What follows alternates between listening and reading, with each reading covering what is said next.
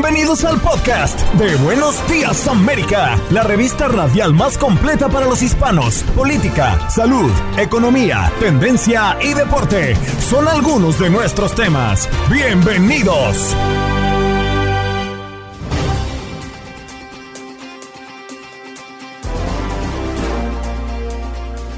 Hoy en Buenos Días América conversamos con el doctor Joseph Barón a propósito de que los países europeos avanzan en la compra de pastillas contra COVID-19. Pero ¿qué significa poder adquirir las pastillas contra COVID-19? También tuvimos la oportunidad de hablar de las vacunas para los niños menores de 5 años y le preguntamos al doctor si consideraba que el COVID-19 iba a ser una enfermedad grave de los no vacunados.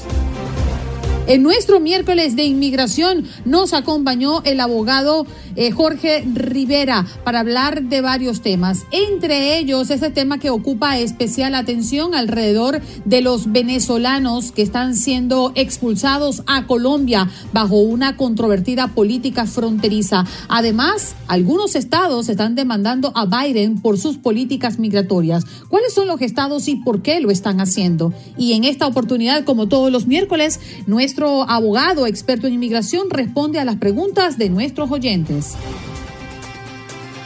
Un tema interesantísimo, el insomnio, cómo afecta a nuestra salud, cómo combatirlo y cómo mejorarlo. Para ello, el doctor Raúl Martínez en nuestro programa, otorrino y experto en enfermedades del sueño. Y Andrea Martínez nos habla de la previa del juego de hoy entre México y Panamá por las eliminatorias de la CONCACAF y nos trae una exclusiva con Paola Espinosa, medallista olímpica mexicana a propósito del Día del Deporte Femenino.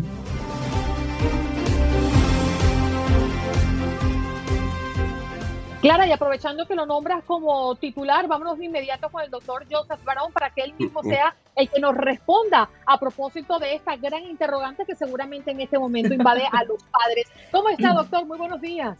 ¿Qué tal? Buenos días. Aquí estaba tratando de entrar y decirles, yo sé la respuesta de la marmota. cuéntenos, cuéntenos primero, por favor, antes de entrar en materia con COVID, desvele el secreto. ¿Qué va a pasar con la marmota? Según la marmota que anunció el día de hoy sus... sus uh, predicción y que por cierto tenía, tengo entendido que en más de 100 años ha estado eh, siempre al día. Vamos a tener seis semanas más de invierno, no algo que queríamos oír. Oh my God, doctor, no nos deja mucho aliento el día de hoy. bueno, pues es, es, mejor que el COVID, ¿no? Es lo que hay, ¿verdad?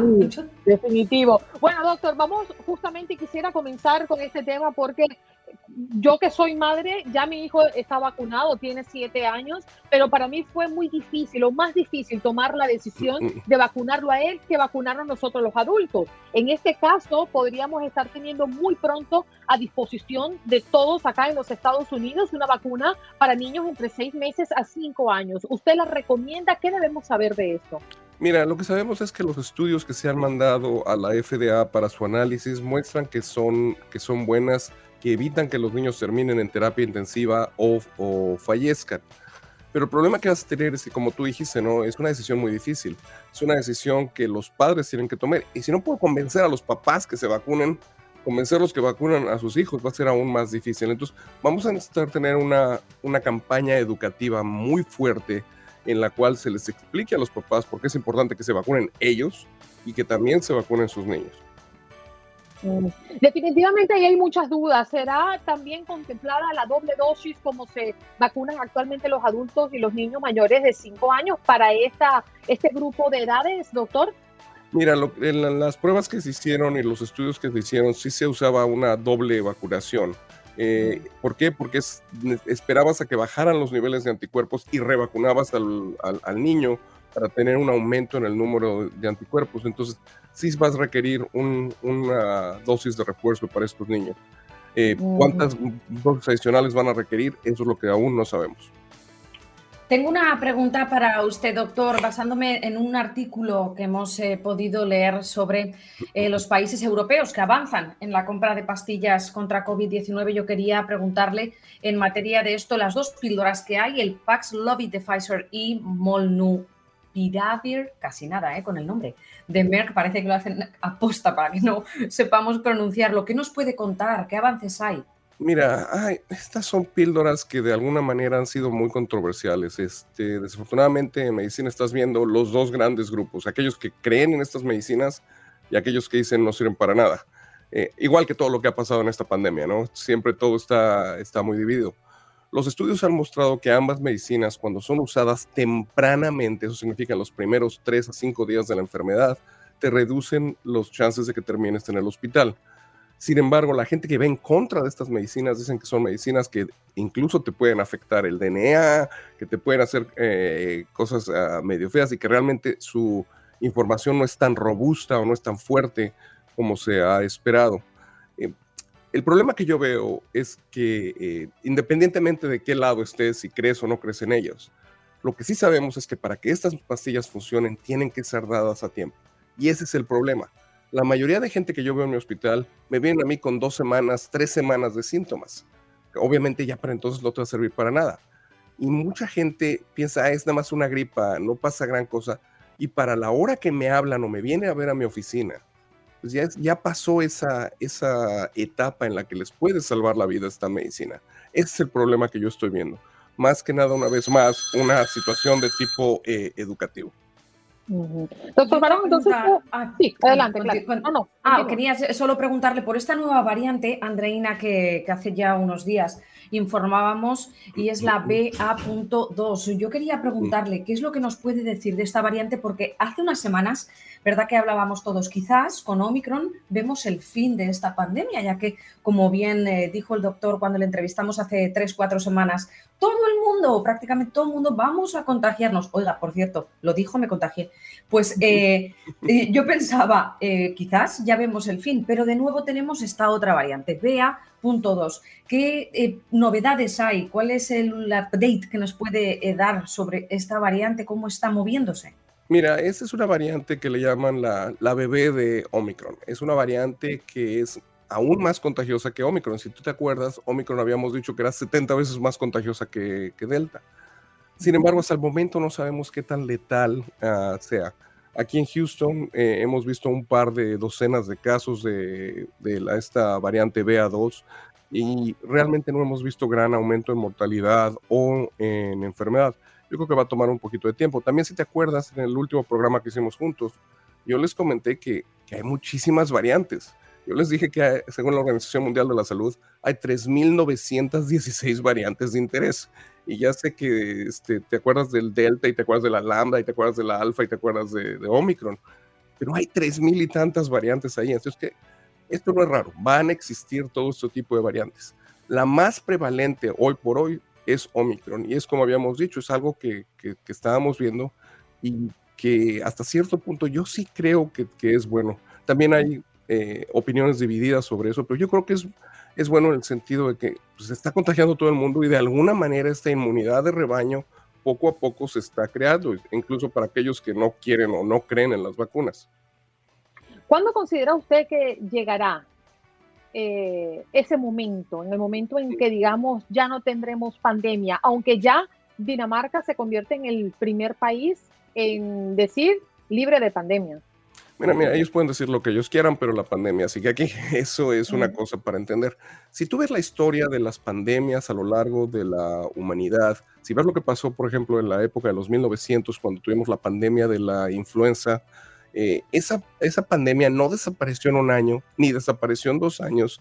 Si lo ves bien, tomó como tres, cuatro años. Y lo que nosotros queremos que pase con el coronavirus es que pase de pandemia a endemia. Una endemia es aquella enfermedad en la que ocurre de una manera relacionada con las estaciones, por ejemplo. Sabes que una vez al año la vas a tener, en qué tipo de gente la vas a tener, y eso te da tiempo que puedas tú desarrollar vacunas que sean específicas para la variante más prevalente que está ese año, en ese año. ¿Qué es lo que pasa hoy por hoy en, la influenza? En la influenza tú sabes que va a fallecer gente. Tú sabes quién se va a meter en problemas, aquellos que no se vacunan, aquellos que tienen enfermedades coexistentes. Y eso va a pasar con COVID tarde o temprano. Si seguimos la misma línea de lo que pasó en los 1900, yo calculo que para finales de este año ya vamos a tener cierto nivel de normalidad siempre y cuando no bajemos la guardia y todo el mundo ahorita siga haciendo las cosas que deben de hacer. Doctor, ¿cuál es el estatus en este momento en los Estados Unidos? Porque venimos de un mes de diciembre, eh, inicio de enero, muy loco. Yo no había visto tantos casos positivos alrededor de mí, porque uno ve la cifra y uno, bueno, puede entender la gravedad, pero cuando te toca tu puerta, cuando vives esa experiencia y volteas y dices, no, estoy en casa, tengo Omicron, tengo Omicron, tengo y tú dices, ¿qué es esto? Esto se, esto se fue de las manos. Al menos esa fue mi percepción en diciembre, enero, pero lo cierto es que al menos a mi alrededor no hubo tantos muertos como existieron al inicio de la pandemia, que uno conocía personas muy cercanas que se estaban muriendo por el COVID-19. ¿Cuál es la situación hoy? Eh, tenemos controlado eh, al menos el índice de muertes, esto ha disminuido más allá de los contagios. Mira, los contagios son impresionantes. Nosotros en algún momento en las pruebas que hacíamos a los pacientes que venían a hacer el, proceso de drive-thru en el que pasas con tu coche, el 40% de la gente hace dos semanas estaba infectado. Es decir, 4 de cada 10 personas que se hacían la prueba eran infectados. Esto ya bajó un poquito, ya estamos en 28%, pero sigue siendo un número muy, muy elevado. Con respecto a las, a las muertes, yo te voy a decir, estoy un poquito sesgado. ¿Por qué sesgado? Porque mi hospital es como que un hospital de, de referencia, ¿no? A donde me llega todo tipo de gente súper grave y a nosotros seguimos teniendo pacientes que fallecen desafortunadamente a pesar de todo lo que estamos ah, haciendo. Lo que sí te puedo decir es que el 95% de pacientes que estoy viendo yo en mi unidad de cuidados críticos de COVID son gente que no están vacunada. 95%. El otro 5% son gente que se vacunó con una dosis o no completó la dosis o no se pusieron el, el refuerzo. Y sí, sí estamos viendo gente que, fallece. No creo que estamos a nivel de como estábamos eh, el año pasado. La otra cosa es que esto sí está muy geográficamente disperso eh, y variante. Es decir, hay estados en los Estados Unidos que están llenos, en los que los hospitales están llenos, y hay otros en los que ya las cosas van bajando. En el estado de Texas, por ejemplo, el número de hospitalizaciones poco a poco va uh, bajando en la mayoría de los hospitales. En el, mío, en el mío sigue estando, como te digo, estable, pero quizás ese es un sesgo de que la gente nos manda pacientes porque saben que somos un hospital COVID. Doctor, ¿usted quiere decir entonces que el COVID-19 va a ser una enfermedad grave de los no vacunados? Yo creo que en, en este momento es difícil eh, contradecir eso, ¿no? Porque es lo que yo estoy viendo. Y aunque yo respeto a toda la gente, yo respeto tanto a los que se vacunan como a los que no se vacunan, cada quien tiene el derecho de, tomar su decisión. Eh, yo lo que estoy viendo es que la gente que no está vacunada son los que desafortunadamente están teniendo peores desenlaces. Sí, claro. Doctor, gracias por estar esta mañana con nosotros. Siempre es muy importante conversar de estos temas yo siempre lo digo en el programa porque muchos oyentes llaman y dicen, estoy cansada del COVID, ya no quiero saber nada de eso. Pero resulta que eso vive con nosotros y tenemos que estar al día con lo que está ocurriendo y cómo podríamos salvar la vida de nuestros seres queridos. Quizás no le ha tocado y gracias a Dios. Hoy digo que yo estoy invicta, doctor. No sé, pudo haberme dado, pero creo que estoy invicta. y la verdad es que es difícil, es difícil mantenerse de esa manera. Gracias por estar con nosotros esta mañana. Gracias, feliz día. Es un placer. Bien, allí escuchamos al doctor Joseph Barón, quien nos vino a hablar de tantos temas importantes alrededor del COVID-19. Tenemos que estar informados. Ya regresamos. Uh -huh.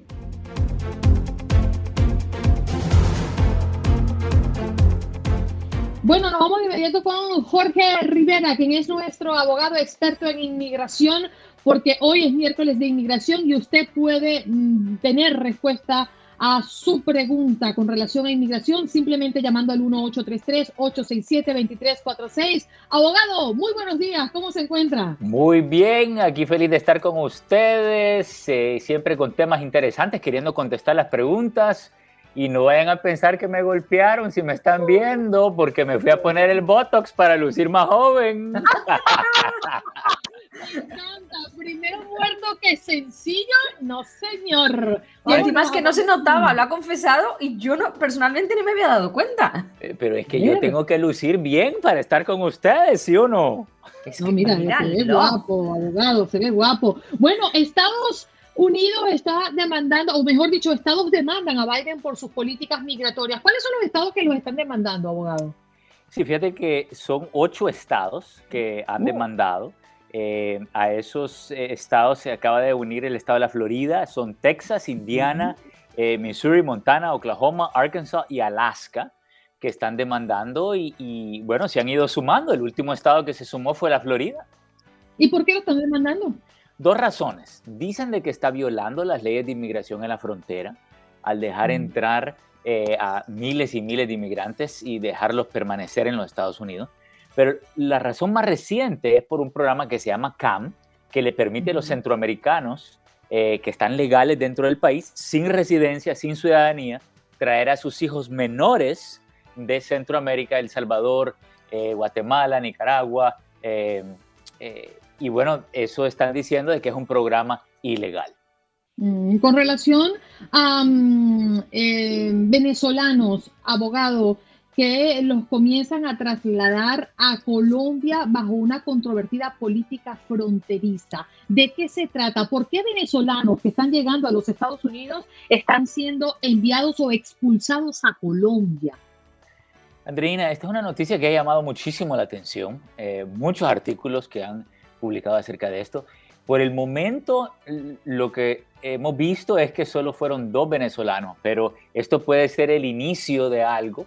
Lo están haciendo bajo el título 42, que fue una política de la administración de Trump, que ha continuado la administración de Biden, ocupando el COVID-19 como una excusa para deportar a las personas de la frontera. Porque Colombia, según el Departamento de Seguridad Nacional, dicen de que eh, fue en base a conversaciones que tuvieron con el gobierno colombiano, pero la vicepresidenta Martía Lucía Ramírez salió eh, recientemente diciendo de que negando cualquier acuerdo, así que posiblemente tengan que suspender esas deportaciones de venezolanos a Colombia, porque ya oficialmente están diciendo que no hay ningún acuerdo con, el gobierno de Colombia y, pueden rechazar a esas personas en el futuro. Le tengo una buena y una mala noticia, abogado. Cuéntame. ¿Por cuál empiezo? Eh, me gustan las malas primero porque así terminamos con las buenas. no nos queda mucho tiempo. Y la buena es que hay muchas personas en las líneas, así que arranquemos de una vez para darle respuesta. ¿Le parece? Claro, corriendo. Vámonos con Mario. ¿De dónde nos llamas, Mario? ¿Y tu pregunta? De Houston. Adelante. Sí, abogado, este, mi pregunta es, una persona que ha sido deportada y si hubiera una amnistía, ¿será que el gobierno la perdona? Sí, generalmente cuando hay reformas migratorias perdonan la deportación, pero no tienes que esperar una reforma migratoria para resolver con una deportación, porque ahora con la administración de Biden hay mucha discreción con las deportaciones. Está el perdón I-212, está la moción de reapertura, eh, personas que están en proceso de deportación pueden cerrar, acelerar, desestimar, terminar. Eh, te recomiendo consultar tu caso de deportación porque hay soluciones, aunque haya sido deportado. María, ¿de dónde nos llamas y tu pregunta al abogado? Sí, buenos días, de Houston.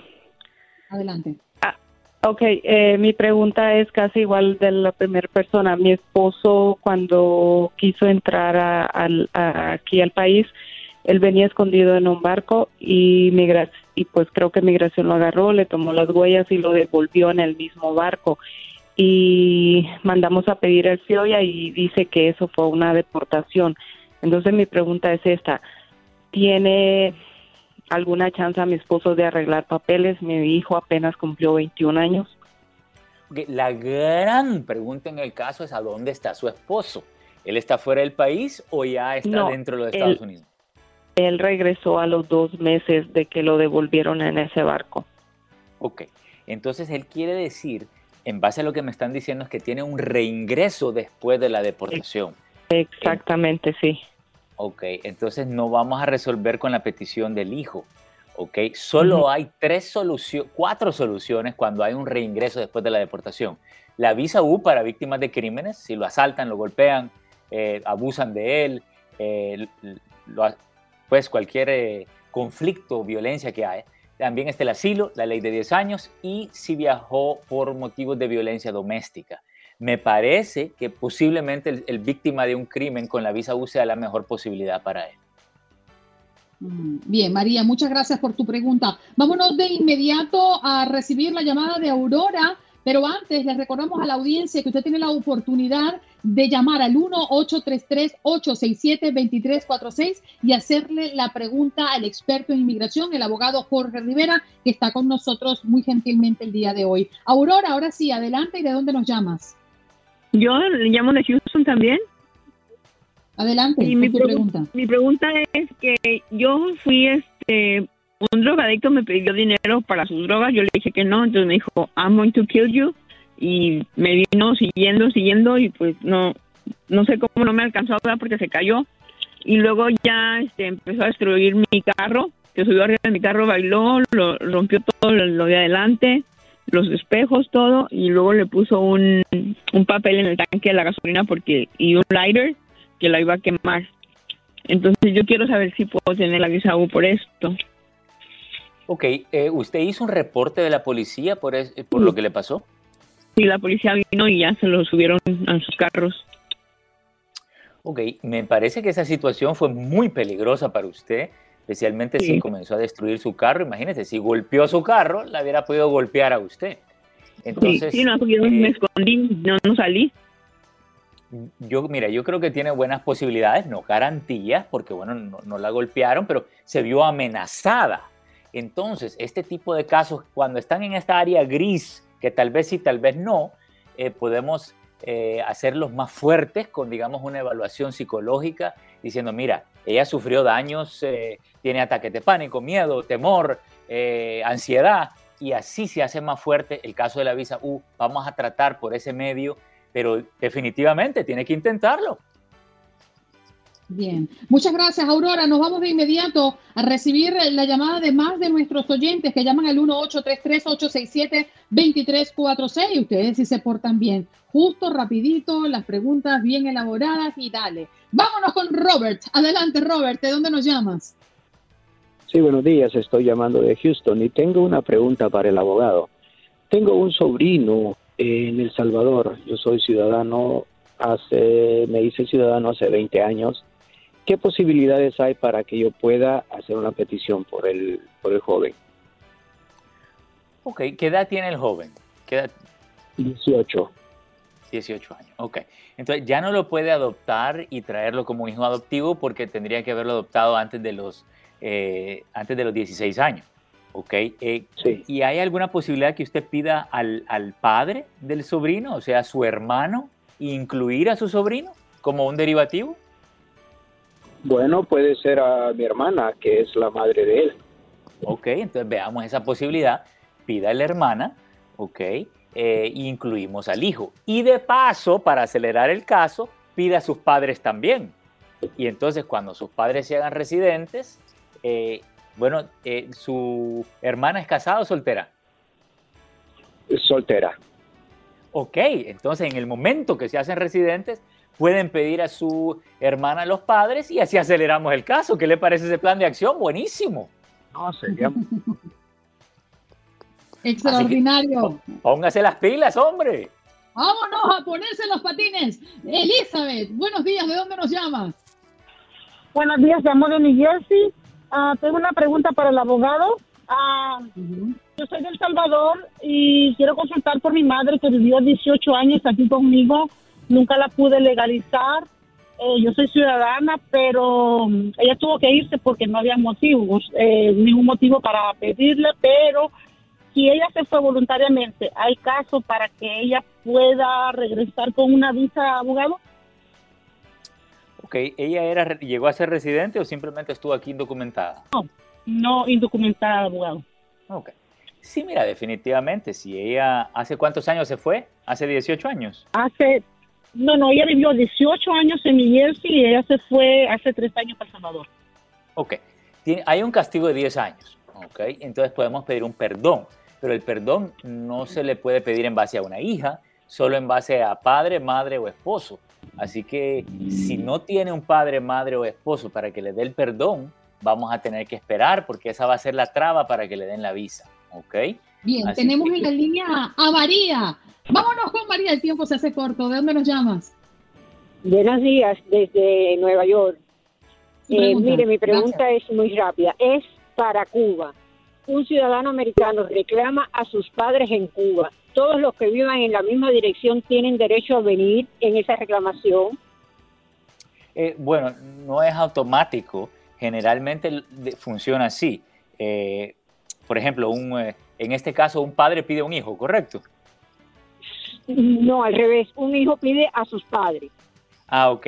Si no están incluidos automáticamente los hermanos, él tendría que hacer una petición independiente por los hermanos, porque los padres son familiares inmediatos que no aceptan derivativos. Así que se puede pedir discrecionalmente que les den un parol si hay familiares, por ejemplo, hijos pequeños o lo que sea, pero no es garantizado que le den ese parol. Vamos a enfocarnos en los padres primero y, y, si le dan el parol al resto de la familia, buenísimo, pero no hay ninguna garantía, ¿ok? Muchas gracias por comunicarse con nosotros. El tiempo se nos fue. Gracias, abogado. ¿Dónde podemos conseguirlo? Sí, mira, me pueden llamar al 888-578-2276. Cantadito como le gusta a Juan Carlos. 888-578-2276.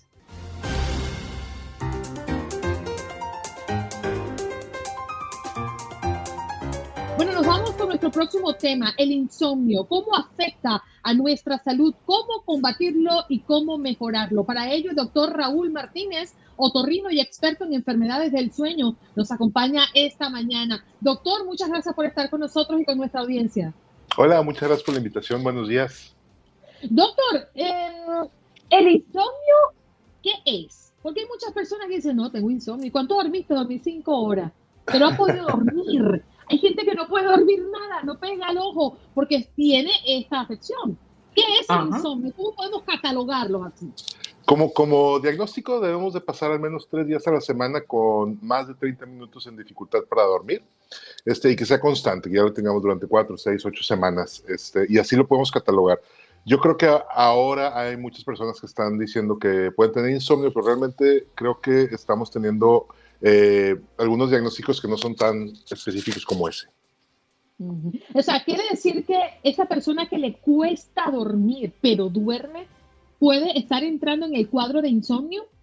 Es correcto. Bien. La ¿Tienes una pregunta, perdón? ¿Y, cómo podemos, eh, doctor, eh, combatirlo? Porque, ojo, que es verdad, que yo ya lo he dicho, no padezco de insomnio, gracias a Dios que así me mantenga el universo, Duermo ocho horas diarias, pero muchísimas personas, mi madre, por ejemplo, tiene problemas para conciliar el sueño o lo que yo creo que incluso es peor, en medio de la noche se despiertan a las 3 de la mañana y ya no duermen hasta las 8 de la mañana, que por agotamiento caen dormidas unas horas. ¿Qué hacemos? Uy, claro. Lo, primero que hay que considerar es que los problemas para dormir, como el insomnio, eh, muchas veces están catalogados como eh, algunos trastornos de conducta y se pueden empezar a corregir como este, trastornos de conducta, que podemos ayudarnos con algunos hábitos buenos, empezar algunos cambios positivos que tengamos en las mañanas, durante el día, en las noches, y eso nos va a hacer eh, dormir mucho mejor. Una de las cosas que siempre les digo a mis pacientes es que traten de despertar siempre a la misma hora, porque despertando van a poder dormir mejor. Y estos pacientes también hay que buscar algunas cosas orgánicas. Yo particularmente, que soy otorrino, me dedico más a, a los temas orgánicos que pueden estar generando fractura de sueño, pacientes que no pueden dormir bien porque se están despertando, muchas veces porque tengan ronquido y apnea del sueño. Y este es un factor muy importante, sobre todo en las personas mayores. Si pueden estar teniendo ronquido, una de las cosas que los puede estar despertando es precisamente eh, este tema de apnea del sueño. Y no se dan cuenta, definitivamente. ¿Y cuál es la causa? ¿Por qué las personas comienzan a um, sufrir de insomnio? Ya usted nos dio una, eh, el ronquido, pero ¿existen otras? Claro que sí. Eh, empezando con el, con el tema de, del virus en marzo del 2020, muchas personas eh, también se desataron a tener problemas de sueño, sobre todo este problema de insomnio.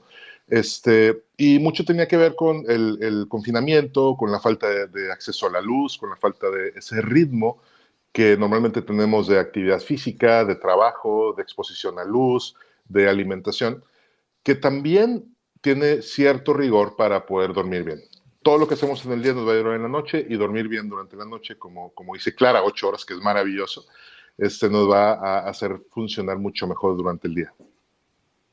¿Qué pasa, doctor, con nuestro cuerpo? Porque dormir es una necesidad del ser humano y no todo el mundo lo entiende así. Hay algunas personas que dicen, bueno, para mí dormir es un placer, pero ¿qué pasa cuando nosotros no dormimos lo suficiente? ¿Y qué es lo suficiente?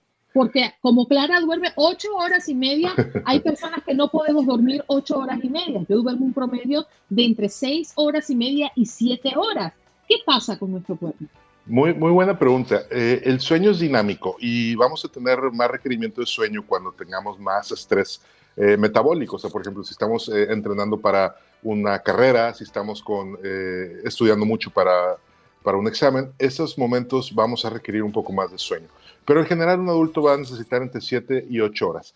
¿Qué pasa cuando no dormimos bien? Digamos que durante el día eh, vamos acumulando eh, ciertas toxinas o ciertos elementos que se van acumulando en el cerebro y otras partes del cuerpo. Durante la noche, este sistema del sueño nos ayuda a limpiar. Haz de cuenta que tenemos personas que llegan y nos limpian y durante esas ocho horas van a tener el tiempo suficiente para dejar todo limpio para el día siguiente volver a empezar.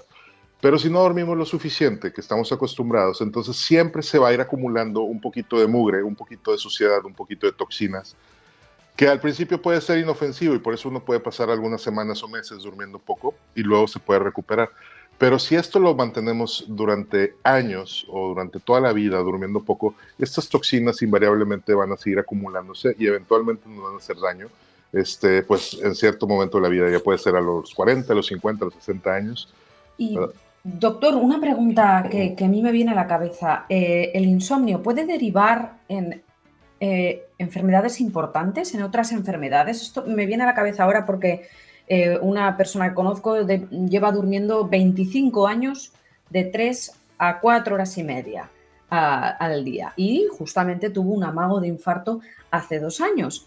Entonces, ¿el insomnio como digo, eh, extendido, ¿no? Prolongado, ¿puede derivar en enfermedades graves? Sí, eh, muy, muy graves. Y cada rango de edad tiene sus eh, enfermedades graves por dormir poco y por insomnio. Por ejemplo, las personas jóvenes tienden a tener accidentes automovilísticos y eso no se dan cuenta, que a veces porque duermen poco, tienen insomnio, van a tener accidentes fatales. Luego poco a poco nos vamos a más edad, 40, 50, y normalmente le impacta más al corazón, precisamente al, todo el metabolismo, a resistencia a la insulina, tendencia a obesidad, pero sobre todo el corazón es el que sufre porque no está descansando en las noches. El corazón sigue con ritmos altos durante la noche. Y luego pasamos a la tercera edad, arriba de, de 60, 70, 80 años, y empezamos a ver que empiezan a presentar demencia, empiezan a presentar ciertos tipos de cáncer, incluso por dormir poco. Y estos son los efectos, eh, pues así a grosso modo, de dormir poco y padecer insomnio crónico. Y luego estos medicamentos, ay, perdona, eh, eh, Andreina, cuéntanos, tendré luego una pregunta que hacer sobre medicamentos. No, no, dale, dale. Mira, estos medicamentos que se venden sin receta médica y que, aunque no quiero nombrar eh, marcas, yo he trabajado en un turno de noche, en el pasado tuve que usar un liquidito que al menos te produce que te entre el sueñito a horas que no estamos acostumbrados debido a que el, el ritmo circadiano pues eh, los humanos estamos hechos para dormir de noche, pero turnos eh, de trabajo en los que trabajas toda la noche hay que dormir de día. ¿Qué opina de estos medicamentos que se consideran medicamentos pero que no necesitan receta médica y que hacen que el cuerpo quede dormido y el cerebro? Son, son muy buenas herramientas. Creo que las herramientas se deben de tomar como eso, no son soluciones, pero sí pueden ser algunas, algunas herramientas que podemos usar durante tiempos. Eh, por ejemplo, las personas que están volando constantemente entre continentes les puede ayudar mucho. Eh, sobre todo para, para, para, empezar a considerar el sueño y mover su ritmo biológico otra vez al normal. Mm. Doctor, tengo un par de preguntas. ¿Es cierto que cuanto más dormimos, más sueño tenemos? Eh, también tenemos ese efecto. Si nosotros nos pasamos de la necesidad de sueño, por ejemplo, si Clara durmiera 10, 11 horas, probablemente se sienta igual de mal si duerme 5 o 6 horas, ¿verdad? Porque tenemos un, un efecto también este, digamos, eh, paradójico o tóxico del de, sueño extra. Digamos que como que si estuvimos comiendo de más.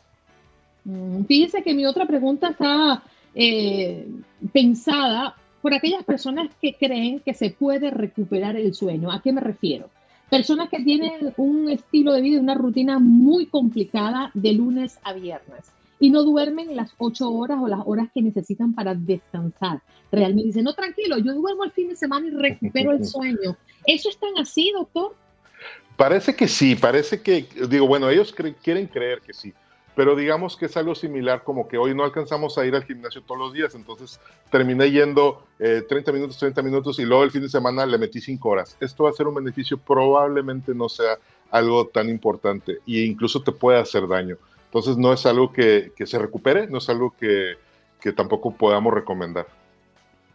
Mm, Y como puedes ver, personas en nuestro chat, eh, oyentes y seguidores que en Facebook están colaborando activamente y tienen preguntas, están también felicitando por la entrevista que estamos haciendo y dicen que es muy, muy interesante. Y por ejemplo, Luz Moreno dice, ¿qué tan malo es tomar pastillas para dormir? Que es diferente de las eh, pequeñas herramientas que yo he dicho. Imagino que esta persona ya se refiere a la que es la pastilla recetada por un médico para conseguir dormir.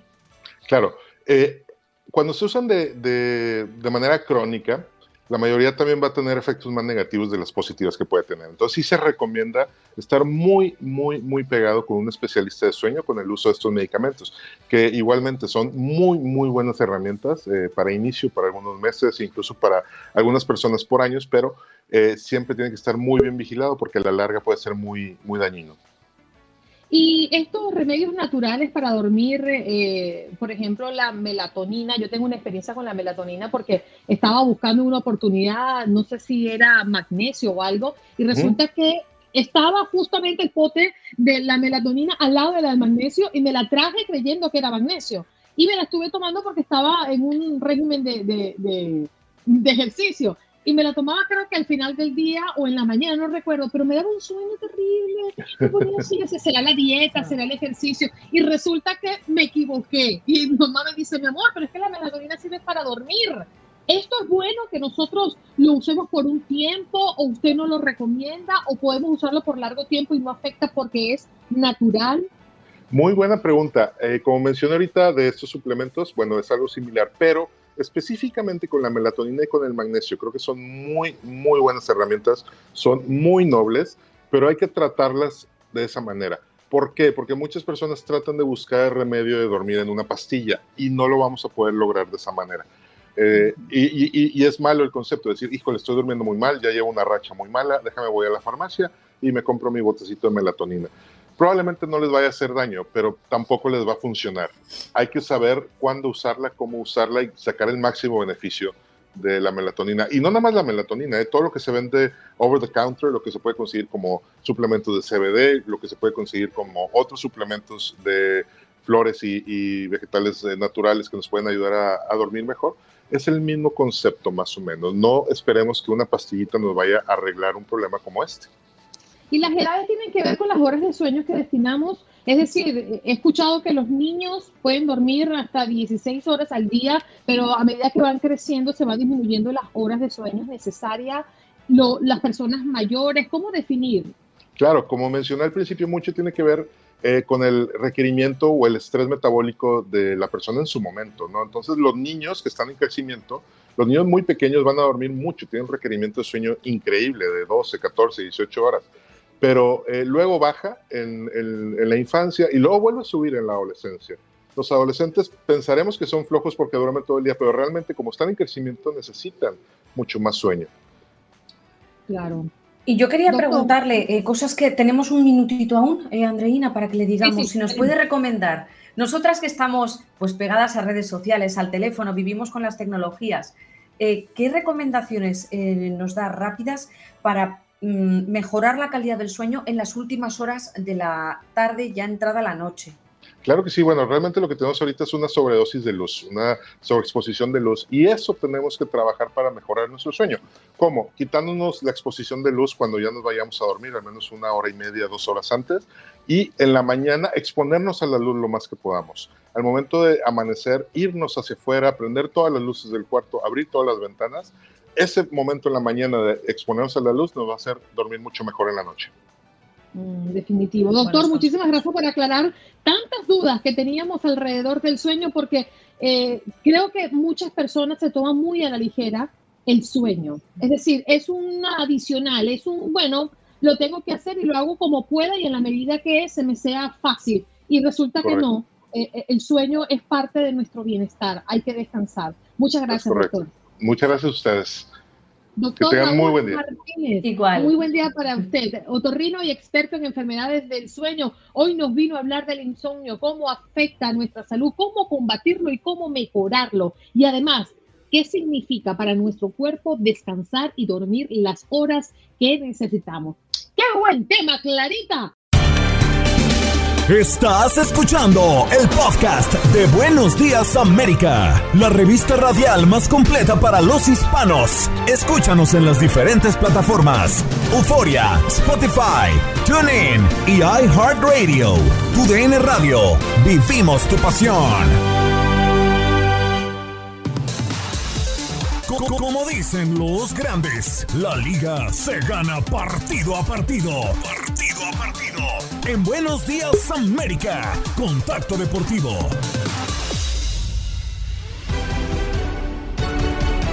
Estamos listos para recibir a Andrea Martínez, que además hoy tiene una entrevista muy especial con la medallista olímpica mexicana Paola Espinosa. Paola, no te logramos ver, por favor, activa tu cámara para poder ingresarte. Ahora sí, Clara, ahí la tenemos. Paola, muy buenos días. Hola, buenos días. ¿Cómo están? Muy bien, súper contentos de tenerte, Andrea. Gracias por traerla. No, no, no. Muchísimas gracias, Paola, por estos minutos aquí para tu DN Radio. Ya, pues es la segunda vez que me toca conversar contigo justamente aquí para, para tu DN Radio, en esta ocasión para Buenos Días América. Estamos, pues, de fiesta, somos puras mujeres porque estamos conmemorando el Día Nacional de la, de la Mujer Deportista y bueno, tú eres un ejemplo de, de esas mujeres constantes, eh, disciplinadas, que han ah, hecho bastante por el mundo del deporte y que bueno, han puesto el nombre de México en alto. Preguntarte, digo, has sido medallista olímpica, tienes 56 medallas en tu haber contando olímpicos y todas las competencias de la FINA. Preguntarte en primera instancia, ¿cuál ha sido el reto más grande que tú has tenido que enfrentar para poder llevar tu carrera hasta donde está en estos momentos? Bueno, primero que nada es un gusto para mí poder estar con todos ustedes. Felicidades a todas las mujeres, a las mujeres deportistas que salen todos los días para cumplir un sueño y alcanzarlo. En mi caso, este, bueno, mi, toda mi carrera deportiva ha sido de muchos altibajos, la mayoría de muy buenos resultados, pero también me ha costado mucho trabajo lograr lo que tengo. Todo ha sido Em, nadie me ha regalado nada, todo ha sido a base de mi propio esfuerzo, del esfuerzo de mi equipo de trabajo, pero sí, en algún momento yo creo que lo más difícil eh, para mí fue enfrentarme a, una disciplina como los clavados, en donde había mucha historia para los mexicanos, muchas medallas olímpicas, pero ninguna mujer medallista olímpica. Entonces, enfrentarme a esa primera, a, esa, a ese primer problema fue difícil, que creyeran en mí, que empezaran a apoyar a las mujeres en este deporte, fue difícil, aparte más desde la plataforma de, 10 metros que era mi prueba, pues no se creía que una mujer pudiera llegar a ser medallista olímpica, ¿verdad? Pero entonces eh, fui muy tenaz, fui muy terca en mi camino en mi sueño de cumplir, ir a unos Juegos Olímpicos, de ser medallista olímpica, de volverme doble medallista olímpica. Así que hoy por hoy te puedo decir que todos los caminos tienen obstáculos, tienen piedras, pero que si logramos em, cumplir y seguir en el camino de los objetivos y metas, podemos llegar a nuestros sueños. Sin duda alguna, Paula. Adelante, Andreina. Paola, quería preguntarte porque me parece muy interesante esta pregunta que te está haciendo Andrea, pero además la mujer que quiere hacer familia y además se enfrenta al reto del deporte de alto rendimiento. ¿Cómo visualizas eh, tú este entorno? Porque entendemos nosotros que somos madres, eh, en este caso eh, tengo un hijo de siete años, que el reto de ser madre profesional es muy complicado. Y cuando hablamos de una deportista de alto rendimiento que tiene que tener cuerpo, mente y alma concentrados en el deporte para tener los resultados que al menos tú has tenido, no debe ser tan sencillo. No, la verdad es que no es nada fácil y de hecho yo creo que me atrevo a decir que en México todavía no se puede lograr porque, mira, yo soy mamá, tengo una niña de cuatro años, después de los Juegos Olímpicos de Río 2016, decidí regresar y decirle a las mujeres que claro que se puede, que la, que la maternidad no está peleada con seguir cumpliendo los sueños, que al contrario, la maternidad es un impulso, un trampolín, una plataforma en mi caso para cumplir los sueños, pero en realidad eh, los apoyos aquí en México todavía no son buenos para poder cumplir con estas dos cosas. Al contrario, este, casi casi te dicen, por ser mamá, pues mejor ve, ve y dedícate a, ser mamá, porque no vas a poder cumplir estas dos cosas. Eh, fue el caso para mí eh, rumbo a Juegos Olímpicos, pero te puedo decir que durante el proceso, para mí fue una gran lección de vida, porque mi hija vino a inyectarme muchas ganas de salir adelante, muchas ganas de lograr mis sueños, de cumplir mis sueños. Y de, de hecho, desde antes de, de haber tenido un año de haber sido mamá, este, me fui a competencias internacionales, fui a un centroamericano y, me fue muy bien, logré medalla, fui a, Panamericanos, fui de hecho a un campeonato del mundo y me demostré que puedo ser tercer lugar del mundo otra vez después de haber sido mamá dentro de las mejores. Entonces yo creo que que eh, los obstáculos nos los ponemos nosotras mismas, pero claro que se puede, solamente necesitamos que, que, pues México esté preparado para que también una mujer deportista pueda seguir sus sueños como mujer y seguir siendo deportista a la vez, que yo creo que si existe el apoyo sí se podría lograr. Sin duda, Paula, y, te digo, creo que tú has sido un, gran ejemplo de eso, ¿no? De poder combinar ambas cosas, lo vemos a través de tus redes sociales, muy presente siempre con Ivana, pero también dándole poco a, tu carrera. Y, ahora preguntarte, seguramente hay muchas niñas que te ven como ejemplo, ¿no? Que de ahorita quieren, quieren ser clavadistas, creo que perdimos un poquito la imagen de Paula, ahí está ya otra vez Paula. Este, hay muchas niñas, te decía, que seguramente te vieron y bueno, ahorita ya se dedican a los clavados y seguramente hay otras que están todavía más chiquitas y que quieren ser como tú. ¿Qué le dirías a todas esas niñas que quieren ser deportistas, que les dan miedo porque como bien dices en México creo que todavía no estamos preparados para tener un rol importante en el deporte como mujeres, pero tú qué les dirías a todas esas niñas que quieren ser como Paola Espinosa en unos años? Esta pregunta me emociona y me ilusiona muchísimo porque sabes que aquí en, Guadalajara, en donde yo entreno, con mi entrenador Iván Bautista, también tiene escuela de clavados. Entonces, cada vez que, voy a entrenar, pues hay muchos niños, muchos niños chiquitos que ven a Paola Espinosa y, se emocionan y dicen, yo quiero ser como ella y se acercan a mí y me piden consejos y todo. Y, y a mí me emociona mucho porque yo siempre les digo, no quieras ser como Paola Espinosa, tú puedes ser mejor que Paola Espinosa, haz tu propia carrera, haz tu propio camino en rumbo a los Juegos Olímpicos, que es nuestra máxima fiesta, nuestra máxima competencia en, clavados, y, es muy bonito poder compartir consejos, este, hacerles el camino mucho más fácil, porque sabes que yo no lo tuve, cuando yo, yo estaba chiquita y quería, tenía ese sueño muy firme, eh, a mí nadie se acercó, nadie volvió a darme una mano, a darme un consejo para que el camino fuera mucho más fácil, pero en este sentido yo sí, sí lo hago porque me gusta, porque me apasiona mucho lo que hago y porque creo en estas nuevas generaciones que vienen empujando muy fuerte. Creo que en México hay mucho talento para hacer este deporte. Mm. Paola, sé que el tiempo se hace muy cortito, pero ¿cuál ha sido la clave de tu triunfo, de tus logros, de tus conquistas? ¿A qué se lo adjudicas si podemos tocar un solo aspecto?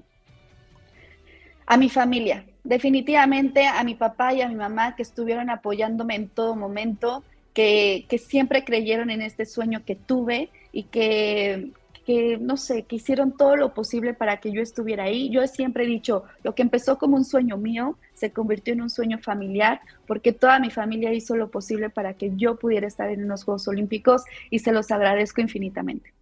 Qué bonito. Gracias, Paula, por acompañarnos. Andrea, gracias por traernos a Paula esta mañana. No, muchísimas gracias, Paola, por estos minutitos. Yo sé que es un poco temprano acá de este lado, pero muchísimas gracias por haber estado aquí con nosotros y bueno, reiterarte este, la invitación para cuando quieras volver y también, este, pues, felicitarte y pues decirte que, eres una de las mejores atletas mexicanas. Muchísimas gracias. Gracias a ustedes. Bye, Andrea. Bye, chicas. Bye, bye, Paola. Un abrazo muchos estamos atentos de lo que puede estar pasando en la zona de la CONCACAF. Porque hoy miércoles, sí señor, 2 de febrero, se tiene en el calendario que nuestra selección mexicana se enfrente a Panamá. Será el último juego de la jornada del día de hoy porque todo comenzará en la CONCACAF a las 7 de la noche, Jamaica, Costa Rica. Estados Unidos a las 7.30 de la noche, todas las horas que les estoy dando es hora del este ante Honduras, Estados Unidos ante Honduras. El Salvador se enfrentará a Canadá y México estará enfrentando a la selección de Panamá. Y se tiene pautado de que este juego de México comience a las 10 de la noche, hora del este. Así estarán las cosas. ¿eh? México que estará buscando levantarse en estas eliminatorias con la visita de Panamá y para hablarnos un poco de qué es lo que se espera hoy en México por su selección. Ya tenemos a Andrea Martínez que entra con nosotros nuevamente para hablar de su selección linda y querida. Por cierto, antes de empezar, Andreina, como bien dices, hablando de la selección mexicana, este segmento del tricolor es presentado por Indeed. Tu negocio tiene posiciones abiertas cuando se trata de contratar. Los currículums son solo el principio. Visiten indeed.com.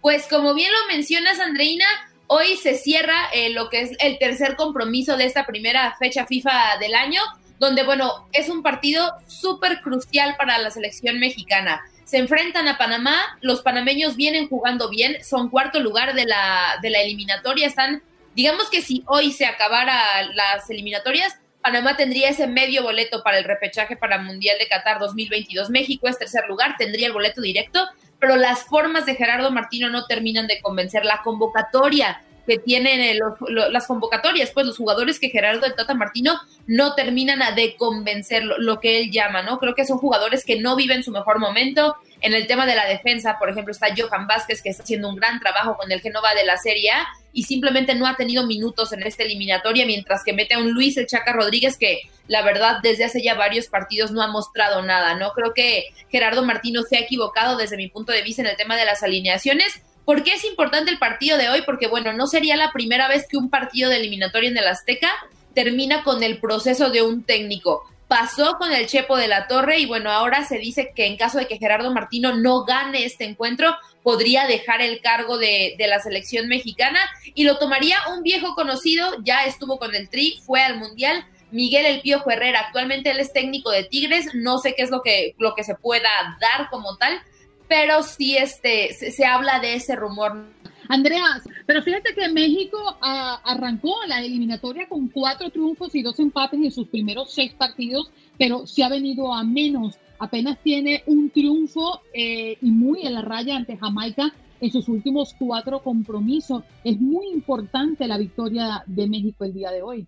Sí, claro, sobre todo por eh, ese tipo de metas que pone la Federación Mexicana de Fútbol. Hablaba John de Luis, el presidente de, la Femex Food, y decía que la, la, meta para esta fecha FIFA eran nueve puntos, este, perdón, siete puntos, es decir, un empate y dos victorias. El empate claramente que estaba contemplado para hacer en Jamaica, por decirlo de alguna manera, y que las dos victorias fueron en el Estadio Azteca. La victoria muy en la raya, como dices, y de una manera eh, me parece que mala, porque sí, o sea, sí ganan y son tres puntos y lo que quieras, pero no puedes ganarle por dos goles a Jamaica después de que por un buen parte del partido tuviste solamente 10 hombres en contra, ¿no? Y el tema del empate contra Costa Rica, que tampoco puedes empatar contra uno de los equipos que no tiene tan buen nivel en las eliminatorias en tu casa, en el Estadio Azteca, ¿sabes? Entonces, hay que ponerle mucha atención al partido de hoy con la selección mexicana, con Panamá, y pues a ver qué pasa, ¿no? Con, Gerardo Martino, yo creo que para México va a estar muy complicado este encuentro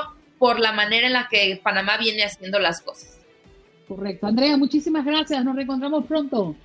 Así es, y nada más antes de despedirme, recordarles que esta información de la selección mexicana fue presentada por Indeed. Si estás contratando, necesitas Indeed para aprender más, visita Indeed.com. Muchísimas gracias, Andreina, y que tengan un excelente miércoles. Gracias por acompañarnos en nuestro podcast. Buenos días América. Y recuerda que también puedes seguirnos en nuestras redes sociales. Buenos días AM en Facebook y en Instagram. Arroba Buenos días América. AM. Nos escuchamos en la próxima.